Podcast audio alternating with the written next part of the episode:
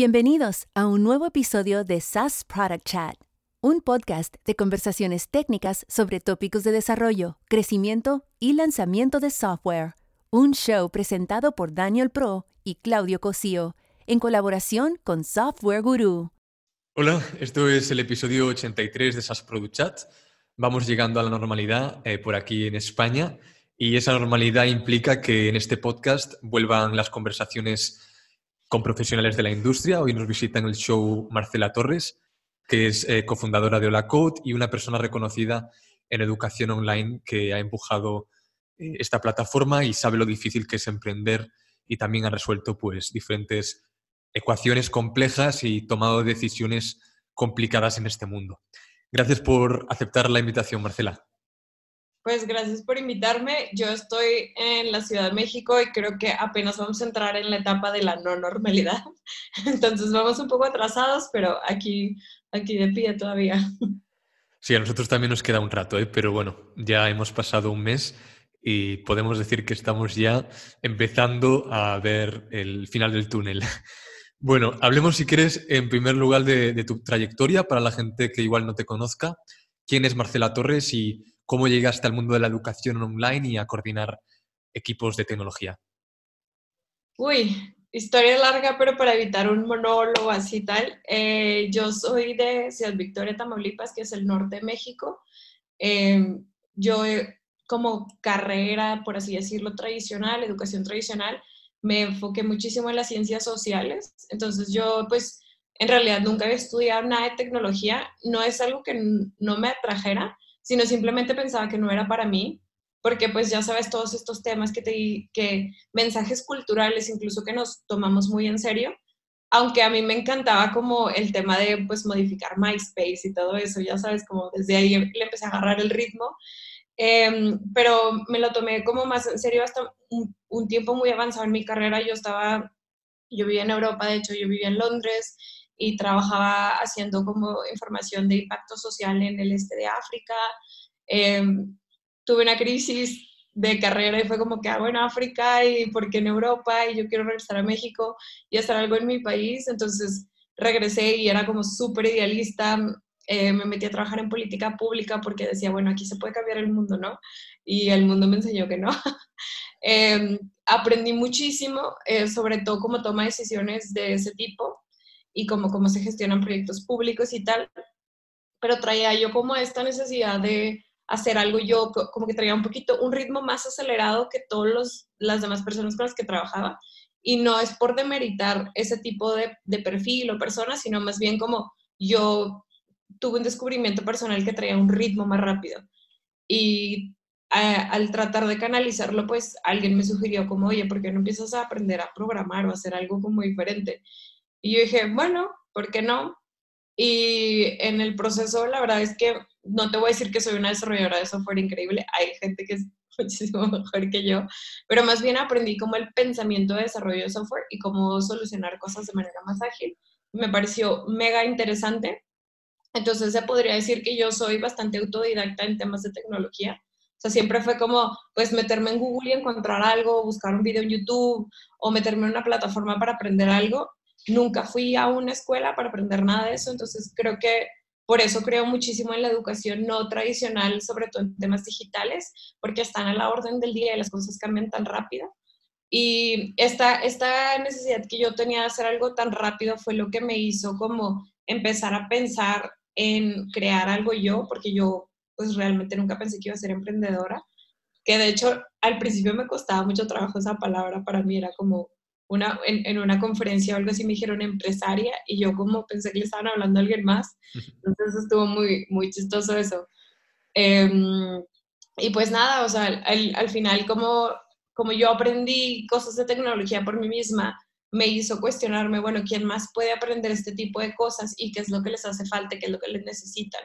Y fue como fui construyendo yo una empresa aquí en México que se llama Hola Code y bueno, pues de repente de una idea eh, y un montón de post-its como parecería como un cliché, pero pues después de un, rato y, de iteraciones y de ideas y de validación de mercado, se creó una empresa y te juro, el primer día que, se lanzó yo estaba como, como si no fuera real. Em, pero pasó y como me pasó a mí, yo pienso que le puede pasar a muchas personas, creo que simplemente ese empujoncito y esas cosas hacen falta, pero es fácil de arreglar. Has hablado de algunas skills que has ganado eh, durante este tiempo. Eh, un problema grande para las empresas hoy es encontrar ingenieros de software y otras variaciones de trabajos en el mundo tech, como gente de producto, diseñadores de UI UX, data engineers, y podría seguir la lista, ¿no? Eh, como en cualquier profesión, ¿no? Esto requiere pues mucha determinación y esfuerzo. Entrar en esta industria no es fácil, nadie lo espera, pero me encantaría escuchar tu opinión sobre los skills necesarios desde tu perspectiva para que una persona que igual no tiene background técnico se sienta cómoda en una empresa de producto y que de alguna manera eh, va a hacer que pues esa persona tenga una ventaja competitiva respecto al resto. Uy, qué buena pregunta. Me encanta que me la hayas hecho porque creo que muchas personas después les pasa como yo no fui a la universidad para esto o no me enseñaron esto, no tengo créditos en esto, entonces como que no sienten la confianza. Algo de mi historia personal es que yo transicioné de las ciencias sociales, que es algo como súper abstracto y el comportamiento humano, a trabajar con temas de tecnología. Yo sí pienso que hay un valor agregado de venir de otro mundo, de, digamos, de una escuela de pensamiento distinta, porque, pues, o sea, incluso cuando yo estaba aprendiendo sobre computer science, eh, ciencias computacionales, eh, las famosas preguntas booleanas, a mí me parecían fascinantes y yo me podía pasar horas en eso porque, porque como científica social, pues te cuestionas como por qué los humanos hacen esto y aquello y aquello. Entonces, eh, eso es bastante interesante. O, por ejemplo, en ciencia de datos, que tú lo mencionaste, que está en es una profesión de alta demanda, a mí me parece que las personas que son muy bien, muy, muy, muy, muy buenas en ciencia de datos son personas que saben hacer las mejores preguntas, no las que necesariamente saben encontrar información, porque el proceso de encontrar la información es algo que pues todos nosotros podemos aprender si seguimos los pasos y le dedicamos el esfuerzo a hacerlo. Eh, creo que más bien las personas que son increíblemente buenas en ciencia de datos son las que se hacen las preguntas adecuadas. Entonces, hay un montón de cosas y para ser como más concreta, de herramientas que son muy transferibles al mundo de tecnología y, son bastante importantes para poder tener éxito. Una que creo, considero que es muy importante es la del pensamiento crítico. El pensamiento crítico es algo que se desarrolla muchísimo eh, desde leer, o sea, desde, no sé, lectura ya sea de fantasía o no fantasía, como estar constantemente haciendo que tu mente esté trabajando desde esa forma, hasta em, escuelas de pensamiento como las, les, les he estado llamando yo, desde ciencias sociales y humanidades que te hacen pensar pues un poco más allá de y no tomar las cosas como reales. Cualquier tipo de profesión que sea ciencia también te hace cuestionar un montón. Entonces, el pensamiento crítico a mí me parece fundamental. Eh, otro que yo descubrí que me parece bien interesante, sobre todo para desarrollo de software, es la lectura-comprensión. Eh, porque si lo piensas, la verdad es que el desarrollar software es estar leyendo un montón de documentación todo el tiempo y luego implementando los pasos, ¿no? Entonces, el poder como leer acertadamente un texto y entender lo que está pasando y luego a partir de eso accionar, creo que es muy interesante para, para sobre todo para desarrollo de software. Em, otra muy concreta es la, y que es muy sobrevaluada, y luego todo el mundo dice como, ay, es sentido común, pero el sentido común no existe. El sentido común para cada persona es distinto. Creo que es la comunicación y la comunicación efectiva. Eh, muchas veces pensamos que la comunicación efectiva es avisé esto y anuncié esto y lo puse aquí. Eh, la comunicación efectiva implica muchísima interacción entre un humano y otro y entender desde empatía hasta encontrar un punto medio, hasta negociación. Son un montón de como mini herramientas que van comprimidas dentro de poder lograr una comunicación efectiva. Sí, justo. Yo, de hecho, me gustaría seguir por este punto porque he notado eh, que en escuelas de código y en general en plataformas de educación en línea, de principio eh, no se construye algo tangible, es más ejercicios que se hacen a partir de una teoría y una vez adquieres ese conocimiento sólido, empiezas ya a construir estos proyectos más, digamos, eh, más completos, ¿no? más full stack. La orientación práctica en estas escuelas eh, es muy alta y construir algo tiene un efecto muy motivador, ¿no? En estos momentos también, porque todas las empresas demandan un portafolio con proyectos y, tienes que mostrar algo tangible.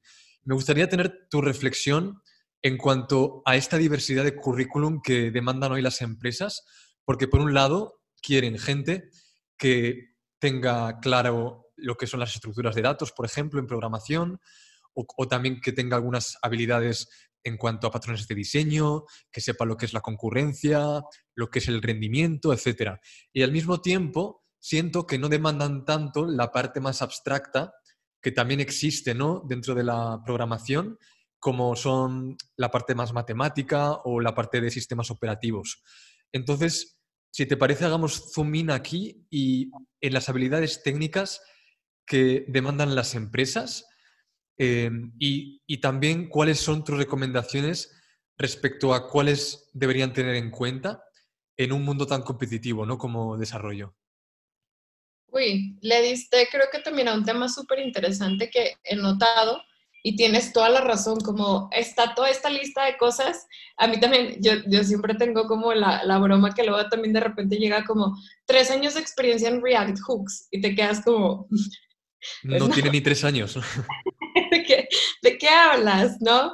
Una cosa bien interesante que he notado, em, y esto es como un consejo general para alguien que esté como aprendiendo y que se anime a buscar empleo, la verdad es que muchas veces el departamento de recursos humanos no está realmente conectado con el departamento de producto o las necesidades directas de la persona que va a llevar el proyecto donde vas a trabajar. Entonces, pues, eh, por ahí tomarse como con una pequeña pizca de sal los requerimientos, además de aplicar al empleo, pues brincárselo tantito y buscar quién es el gerente del proyecto y contactarlo directamente y decir, mira, aquí está lo que, lo que yo sé hacer. Creo que es un buen hack que he visto que muchas personas lo hacen y les sirve. Pero en concreto, pensando más en las empresas que, que están como, esta es la lista de lo que quiero, pues como fundadora de una empresa te puedo decir, siempre vas a poner como la carta a Santa Claus, como acá está todo lo que me encantaría ver, pero sabes que hay una muy baja probabilidad de que alguien cumpla todo. Es más, si alguien cumple todo, yo, yo soy bastante sospechosa de eso. Entonces, casi siempre este tipo de requerimientos es como, uy, estaría genial ver todo eso, por eso también luego ponen un apartado como habilidades adicionales y te ponen hasta portugués a veces, y te quedas como, uff, ok, yo no sé portugués, pero sé esto. Em, creo que desde esa perspectiva, pues casi siempre se trata de poner todo lo que es deseable pero al final del día em, es, como un balance, o sea, creo que de lo que hablas es bien cierto, si bien el, hacer cosas muy pragmáticas y sobre todo yo que trabajaba, bueno, trabajo en educación, eh, hay, sí hay un enfoque más en que aprendas a construir cosas y empieces a hacer porque pues el, aprendizaje sobre la marcha y haciendo pues se, se, queda más en el cerebro y está bien como documentado en términos de pedagogía.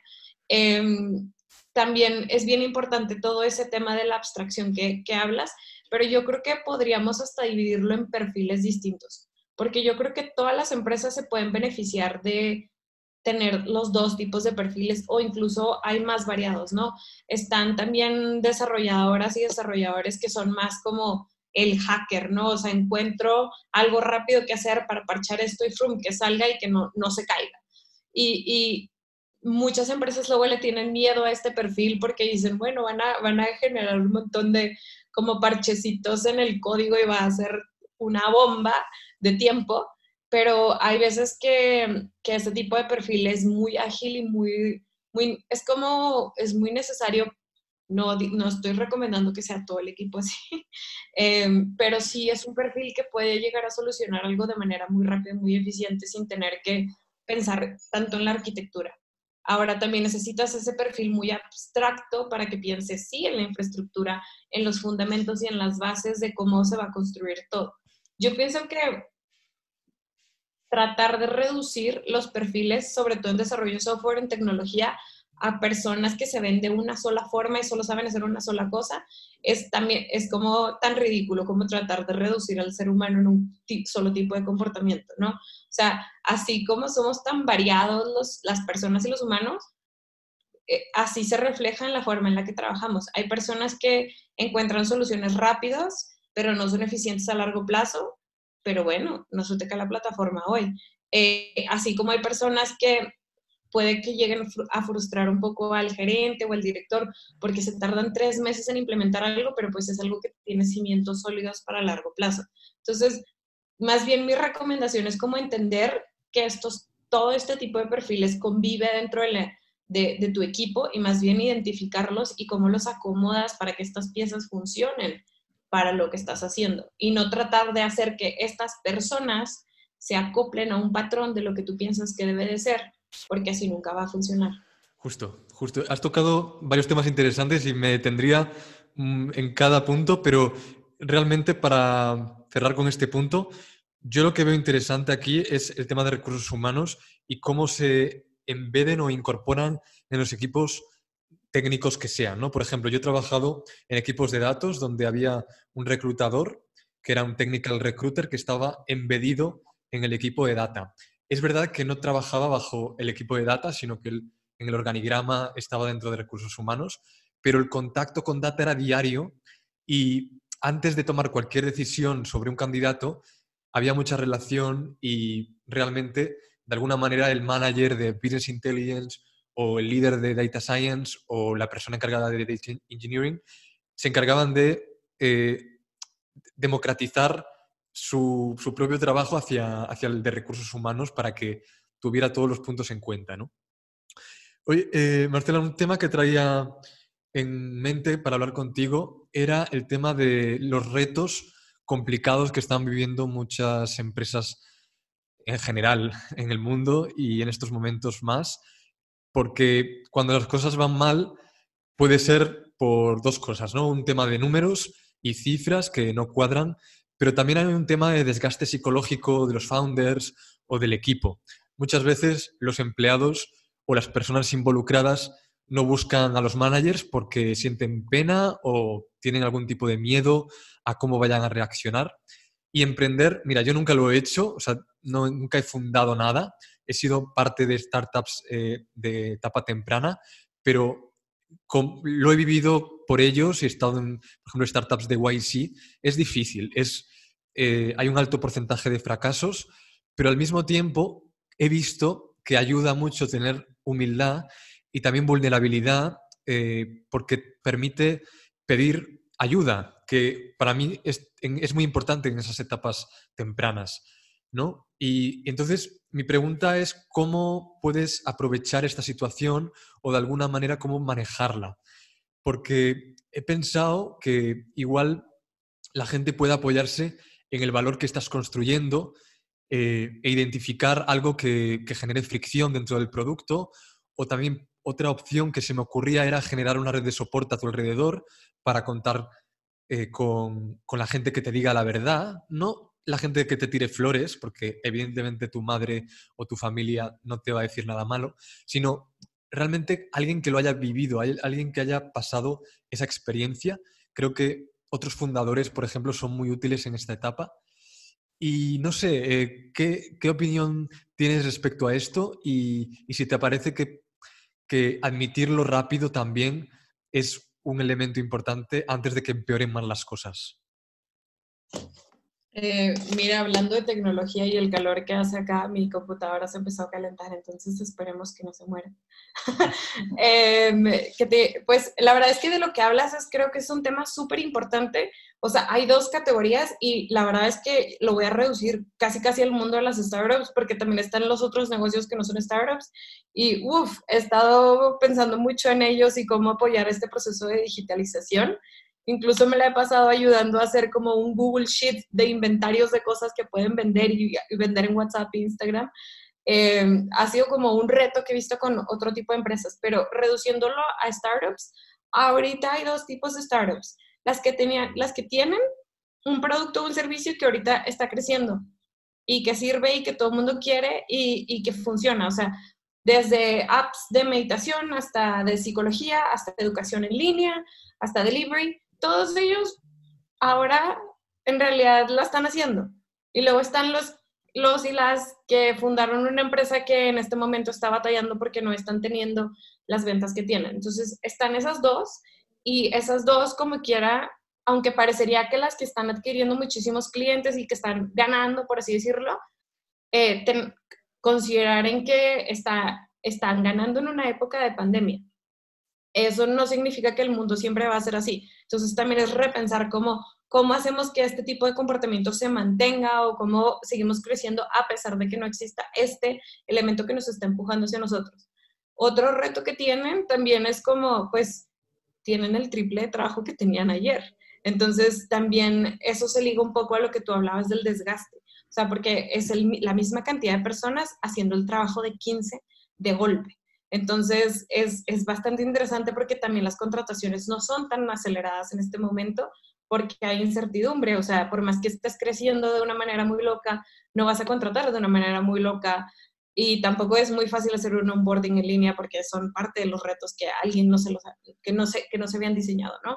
Y las empresas que no están vendiendo, pues también están teniendo que tomar decisiones durísimas como pues los layoffs, eh, recortar personal o recortar gastos en donde no, se, donde no hace falta y también tener bien clara la mente, es como pues cómo reinventas lo que está pasando y cómo creces, ¿no? Entonces, este, estos dos tipos de empresas están sufriendo de diferentes formas y, cualquiera diría, bueno, pero se sufre más, más a gusto con dinero, ¿no? Entonces las que están adquiriendo clientes, pues están sufriendo un poquito más a gusto.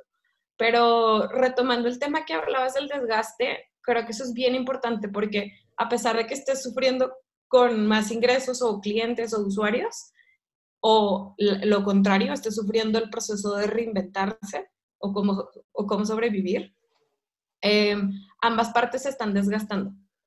Y es bien interesante lo que hablabas de, por una parte está el desgaste de las personas que están trabajando, porque así, eso es innegable. O sea, eh, ya estás trabajando el triple en una empresa que le esté yendo muy bien, o, o estés tratando de ayudar a reinventar o que la empresa sobreviva.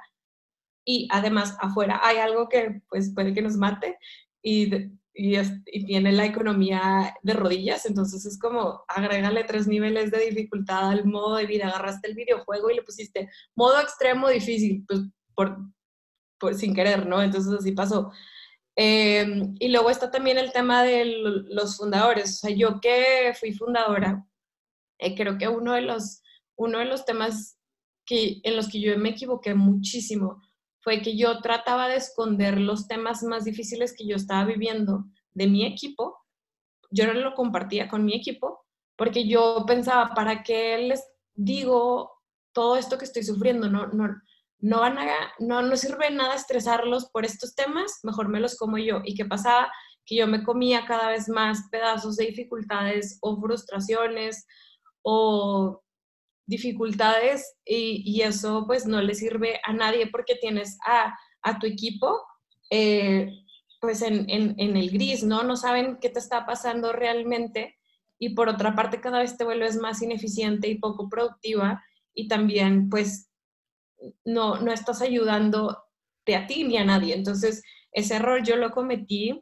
Yo invitaría a las personas que son fundadores y fundadoras que muchas de las arañas que tienen en la cabeza que las aterricen con, su equipo, se sorprenderían los resilientes que pueden ser las personas cuando saben lo que está pasando y en cambio pueden ayudar a generar o diseñar soluciones y también les ayuda a reducir esa incertidumbre, porque ahorita habrá muchas personas que se estarán preguntando, ¿será que me corren mañana?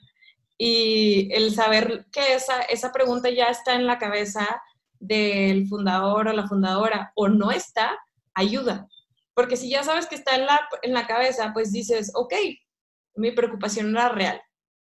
Eh, o no, y no es real, entonces, ¿cómo te ayudo? Entonces, creo que ese tipo de honestidad y ese tipo de apertura es, es bien importante. Yo no la valoraba tanto, aprendí por las malas y yo lo recomendaría como algo, como una práctica más común. Sí, yo, yo creo aquí, llegando un poco tarde, tuvimos ahí unos, bugs con Atlassian y tenemos que, ahí tenemos, uno se paga fuego, es parte de, desarrollar en plataformas SaaS. Eh, me disculpo por la tardanza, pero por aquí andamos. Marcela, un gustazo. Has tocado un punto súper crítico, ¿no?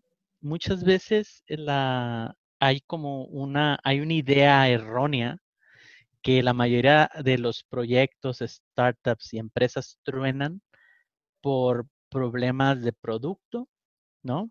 Product market fit, por temas de capital, por temas de clientes, cuando realmente el principal problema es la comunicación entre el equipo ejecutivo o los founders, ¿no? O sea, esa es la piedra angular de todo, ¿no? Em, y hay algo muy importante que es la empatía entre los propios founders, ¿no?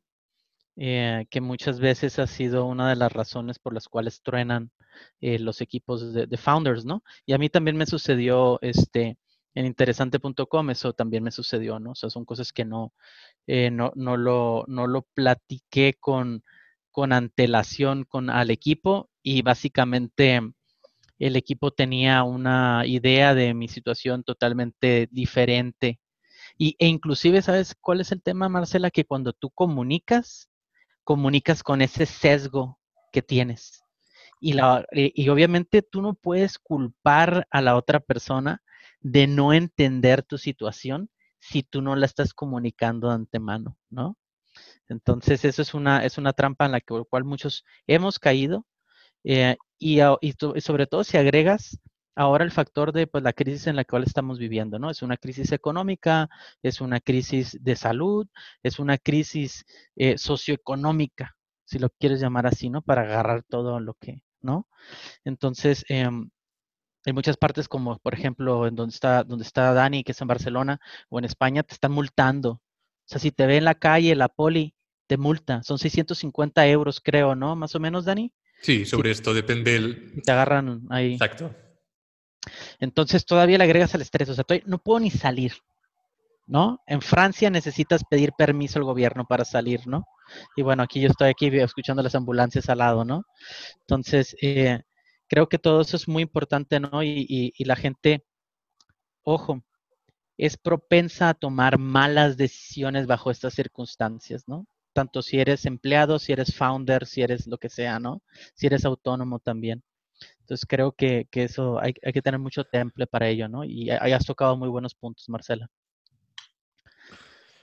Pues claro, yo quería también preguntarle a Marcela sobre gestión del talento, porque me interesa su visión como, eh, como cofundadora y, porque en realidad hay muchas maneras de, medir eh, y hay métricas de recepción diferentes. Entonces, hay mucha demanda, como hemos hablado al principio, de habilidades técnicas ingenieros de software, personas de producto, etcétera.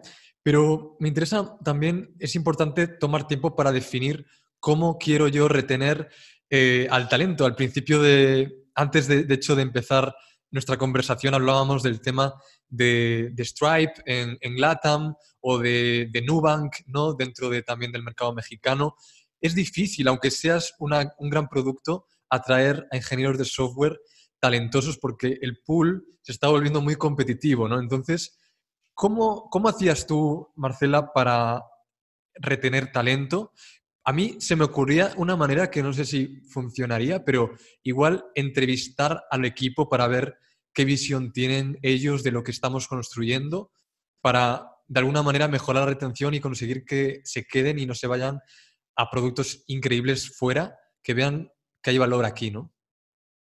Uy, le diste en otro tema así que es súper controversial. Eh, solo en referencia, hablábamos de Stripe y Nubank porque cuando anunciaron que venían a México, yo recuerdo ver muchos eh, fundadores y fundadoras temblar de viene la guerra de talento y me van a robar a todo el mundo. Entonces, como si no lo hubiera antes, ¿eh? O sea, como si eso no existiera, ¿no? O sea, tiene que llegar Stripe para preocuparnos de eso, ¿no?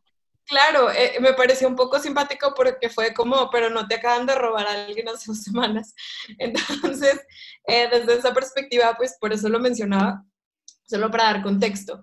Em, creo que una de las cosas bien interesantes eh, que, que mencionaste fue lo de hay valor aquí. O sea, e, esa frase creo que es la que voy a agarrar y tomar porque creo que es lo, lo más interesante que realmente puedes ofrecer como fundador o fundadora en una etapa en la que quizás no tienes el capital como de otra empresa mucho más grande, eh, pero a lo mejor lo que tienes es un producto que tiene mucho valor.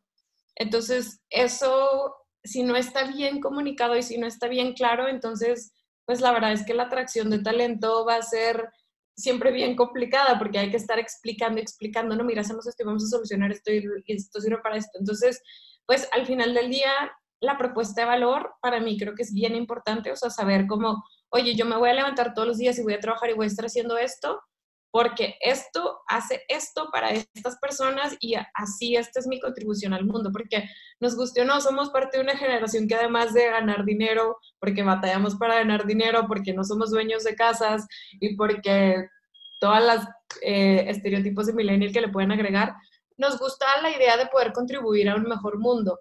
Y no es solamente como porque somos idealistas, es porque hemos visto todo, todo lo que le pasa al mundo, ¿no? Desde cambio climático tal. Y pues nos gusta, bueno, yo hablo de mi experiencia, pero también de muchas personas que conozco, porque eh, dentro de Hola Code la atracción de talento era mucho más sencilla que comparada con, con otros eh, colegas que, que, yo platicaba de eso. ¿Por qué? Porque trabajábamos con una visión y una propuesta de valor tan clara que era trabajar temas de migración a través de la educación. Entonces era como, pues, oye, si yo voy a estar programando todo el día, pero puedo mejorar el tema de la migración o, contribuir a que el tema de la migración mejore, lo voy a hacer y me van a pagar lo mismo o un poquito menos.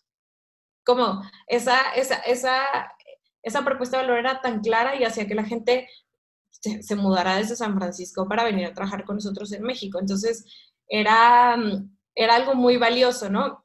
Y también pensar en las personas, o sea, creo que a veces se nos olvida cuando estamos en productos o cosas muy como es una app y no sé qué, y el landing y el botoncito y esto, como, a ver, todos somos personas, eh, las personas que utilizan el producto también son personas y las personas que construyen el producto también son personas. Entonces, como ponerte también un poco en los zapatos de la persona que va a entrar a, a, tu propuesta de valor, a tu empresa, es como, ok, ¿por qué vendrían? O sea, además de que yo amo esta idea y vi como tratar de dar dos pasos para atrás y por qué vendrían a sumarse a mi equipo, qué, qué es lo que yo estoy ofreciendo más allá de mi propuesta de valor que sea interesante. O sea, en el sentido, por ejemplo, nosotros logramos atraer talento desde, desde Silicon Valley que llegó a Hola Code y fue bien interesante porque yo dije, mira, estas personas no van a estar aquí toda su vida o ocho años. O sea, traen el ritmo de Silicon Valley,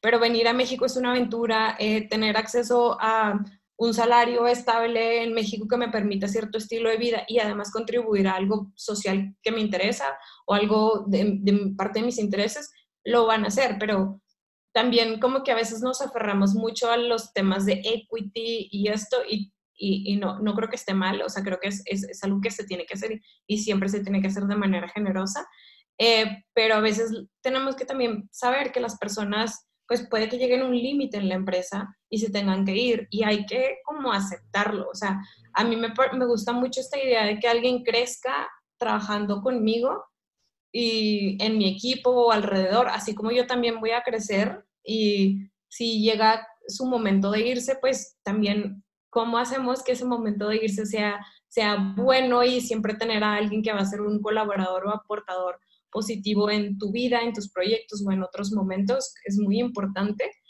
Em, y también pensar que las personas necesitamos un ingreso para vivir, o sea, también ofrecer eh, algo que no está conectado con tener un ingreso, con tener estabilidad, pues también es, es equivocado y erróneo porque las personas lo necesitamos y, y, ahora queda clarísimo, ¿no? O sea, todas las personas que se están quedando sin empleo este, es, es, abismal lo, lo, profundo que puede llegar a ser, pues no tener un, un, un, ingreso fijo. Entonces, es una combinación de todo, desde entender, pues, por qué vienen, también saber que puede que se van y, no ni enojarse ni aferrarse, es parte del proceso. Y también, por otra parte, pues, tener bien claro los, pues, los, los, lo que hay allá afuera. O sea, hay otros salarios más altos a lo mejor no puedo competir, pero sí tengo que ofrecer un salario que sea bastante decente para que la persona pueda hacer algo que le guste o algo que disfrute sin que tenga que preocuparse por qué viene el siguiente mes. Eso, a la verdad es que a los fundadores es lo que nos toca preocuparnos, o sea, cómo vamos a generar ingresos y cómo vamos a pagar la nómina, es, es algo que, que es, pues es tu tarea y es parte de las responsabilidades que asumes, ¿no? Sí, y, has tocado un muy buen punto, ¿no? creo que la manera en que ahorita se está llevando este debate alrededor de algo muy importante, que no lo hemos puesto nombre y deberíamos empezar a hacerlo, es la compensación, ¿sí? O sea, ahorita de momento todo, dinero, dinero, equities, esto. No, no, no, espera, espera, espera el, error que tenemos nosotros a nivel Latinoamérica cuando hablamos de, de atraer talento es que tú tienes que hablar de la compensación de que esa persona se una a tu misión, ¿no? Ahí el, libro, el libro este que, publicó Reid Hoffman es, bastante bueno. Eh, ahorita no me acuerdo cómo se llama. Eh, eh, está el de Blitzscaling y está otro que se llama eh, lo leí también algo de Mission, ahí lo pondremos en las notas, ¿no? Y él habla acerca de que lo que tú, o sea, justo es el, el, punto que tú tocas, Marcela, es las personas no te van a acompañar durante el resto de la trayectoria como founder. Tu trabajo es alinearnos, alinearnos en una misión. Y la misión consiste en compensación para ambas partes y lograr un objetivo. El problema de muchos, muchos founders es de que no plasman esto. Ellos erróneamente piensan que la gente se va a sumar a tu visión, lo cual es imposible. Solamente los founders se pueden alinear a la, a la visión y los first time employees que posiblemente vayan a tomar del Kool-Aid y se sumen a ello, ¿no? Por eso es muy importante, y eso lo, lo, en mi único post que hice este año hablé justamente de la compensación, ¿no? O sea, yo me, me salí hace un par de, meses de Nearsoft, ¿no? Después de cinco años y llevar el área de investigación y desarrollo eso, pero al final, o sea, mi, mi, mi cuestionamiento era, ok, mi compensación aquí, ¿cómo está? Y no es tanto monetario, porque ganaba bien, y cinco años ahí, las prestaciones y lo que tú quieras, pero al final decía, oye, esto me compensa en la etapa en la que yo estoy. Pues la verdad ya no. La verdad ya, o sea, ya tomé una decisión de ya salirme de ello. Estoy ahorita como contractor, o sea, con un riesgo pues alto, ¿no? Pero al final me compensa a mí en otras cosas, que es, está alineado hacia la, la visión que yo tengo como profesional, que se alinea a una misión de una empresa y que si todo va bien, pues me alinearé a su visión y hacia donde quiere ir y si todo va bien, pues estaremos los siguientes cinco años, ¿no? Obviamente no se lo puedes plantear tú eso a alguien que va saliendo de un bootcamp, a alguien que es un junior developer o alguien que está recién egresado de, una, cualquier una facultad, ¿no? Pero sí es importante entender qué compensación está alineada con esa persona en ese momento, o sea, el, el hoy de tu empresa o de tu startup, ¿no? Como founder es crítico tú tener claro eso. O sea, porque después hay muchos, oye, pues que, como tú dices, tendrán la pasta. ¿No? O sea, Newbank tiene la pasta, ahora el reto, Stripe tiene la pasta. El reto que tienen las direcciones ahí es, ¿podrán alinearse hacia una compensación fuera de lo monetario con el talento que está allá afuera, ¿no? Y, eh, y bueno, pues sí, ¿no? O sea, son sexys y toda esa onda, pero eso al final a una persona no le compensa. O sea, no le compensa que hayan estado en Y Combinator. O sea, ahorita ya en esta etapa del juego donde están, who gives? O sea, a nadie le importa que hayan estado ahí. A nadie le importa sus founders que son hermanos y que son los cracks y que tienen un editorial y que tienen... No, porque se tienen que alinear a la compensación de el entorno, ¿no? El contexto que están ahorita en México, ¿no? Este, entonces creo que ahí las ventajas las tienen totalmente las startups, ¿no? Pero solamente tienen que hacer un planteamiento de cómo va a ser esa, esa historia, porque al final también, y eso nos falla un montón, ¿no? Es, ¿qué, qué, qué historia estás contando? O sea, al final, ¿cuál es tu narrativa, ¿no? Para alinear esa compensación con esa misión, con tu visión que tienes de empresa, ¿no? Entonces, y no es fácil. O sea, y está bien equivocarse, ¿no? Está totalmente bien. muchas veces el reto que tienes es como tú dices, Marcela, se aferran, ¿no? Uta, fichamos este frontend que es un mega crack, da charlas en, en, en, en Node, Node, NodeConf y whatever, escribe, aporta al, al, main repo de GitHub, ¿no? Pero también, oye, o sea, ¿qué tan alineado estás, no? O sea, él está, ¿qué tan alineado está hacia ti? Y muchas veces tienes que dejarlo ir. Y tienes que dejarlo ir lo más rápido posible, tanto como favor y compensación a esa persona, como a ti como founder, ¿no? Y a tu equipo que tienes, ¿no? Entonces, pues bueno, Oye, Marcela, para, ir cerrando un poco, Clau, perdona que, te interrumpa, ya últimos minutos del show, a mí me gustaría cerrar un poco con eh, triggers que te funcionan para a ti para generar rutinas o hábitos, eh, reservando momentos concretos, ¿no? Por ejemplo, en mi caso, yo escucho muchos podcasts eh, todo el tiempo porque amo aprender temas nuevos en específico sin el estrés de, de no cumplir una meta, porque primero paso bastante tiempo en el tráfico y después eh, mm, me encanta esto, ¿no? El, escuchar Software Engineering Daily todos los días y aprender algo nuevo. En tu caso, puede ser nuevo lenguaje, un audiolibro. Eh, ¿Qué te ha funcionado a ti en específico? Creo que una cosa que fue bien interesante para mí fue como descubrir qué tipo de aprendizaje es el que más me gusta. Ya sabes, como eso que tú decías, como los podcasts yo, yo sentía como mucho FOMO de, es que yo no escucho suficientes podcasts y todo el mundo está escuchando 100 o 200. Y de repente me di cuenta que cuando yo los escucho me distraigo en un montón de otras cosas. Entonces, algo que a mí me sirve más, no sé si te diste cuenta, yo estaba tomando notas. Cuando yo aprendo, yo tengo que estar tomando notas. Entonces, a mí, algo que si estoy en un proceso de aprendizaje, sea lo que sea, tengo que tomar unas notas porque las palabras para mí son muy poderosas. Entonces, ya sea contenido audiovisual, yo tomo notas, aunque sea como video en minuto 204 y pongo una estrellita y así me acuerdo de que era algo que me pareció interesante. Em, en términos de rutinas y hábitos, algo que me gusta mucho y siento que ayuda mucho como a aclarar la mente, porque luego a veces sentimos que traemos como un zoológico en la cabeza, ya sabes, como desde el león, lo que sea. Entonces, algo que a mí me gusta mucho, como me despierto y siento como todo el zoológico prendido, ¿no? Yo abro una libreta o algo, nuevamente regreso que para mí las palabras son muy poderosas y escribirlas sobre todo. Entonces, yo lo que hago es hacer una lista de todo lo que traigo, ya sea aunque sea como un proyecto súper loco, y trato de escribir lo más que puedo, así rápido, ya sea en mi computadora o en la, libreta a mí me ayuda más. Em, y después de eso, digo, ok, ya, ya, ya se vació de la cabeza, entonces ya no tiene que estar ahí haciendo tanto ruido. Y a partir de eso como que elijo cosas que sí quiero cumplir en el día. Te juro, a veces en mis notas puede ser como, digo, eso, esto era antes de la cuarentena, pero era como tomar por lo menos cuatro vasos de agua al día, porque no sé por qué no me pasaba, o sea, no tomaba suficiente agua. Y, yo, era, yo era el clásico meme de, perdón, el slide de repente ya se activó.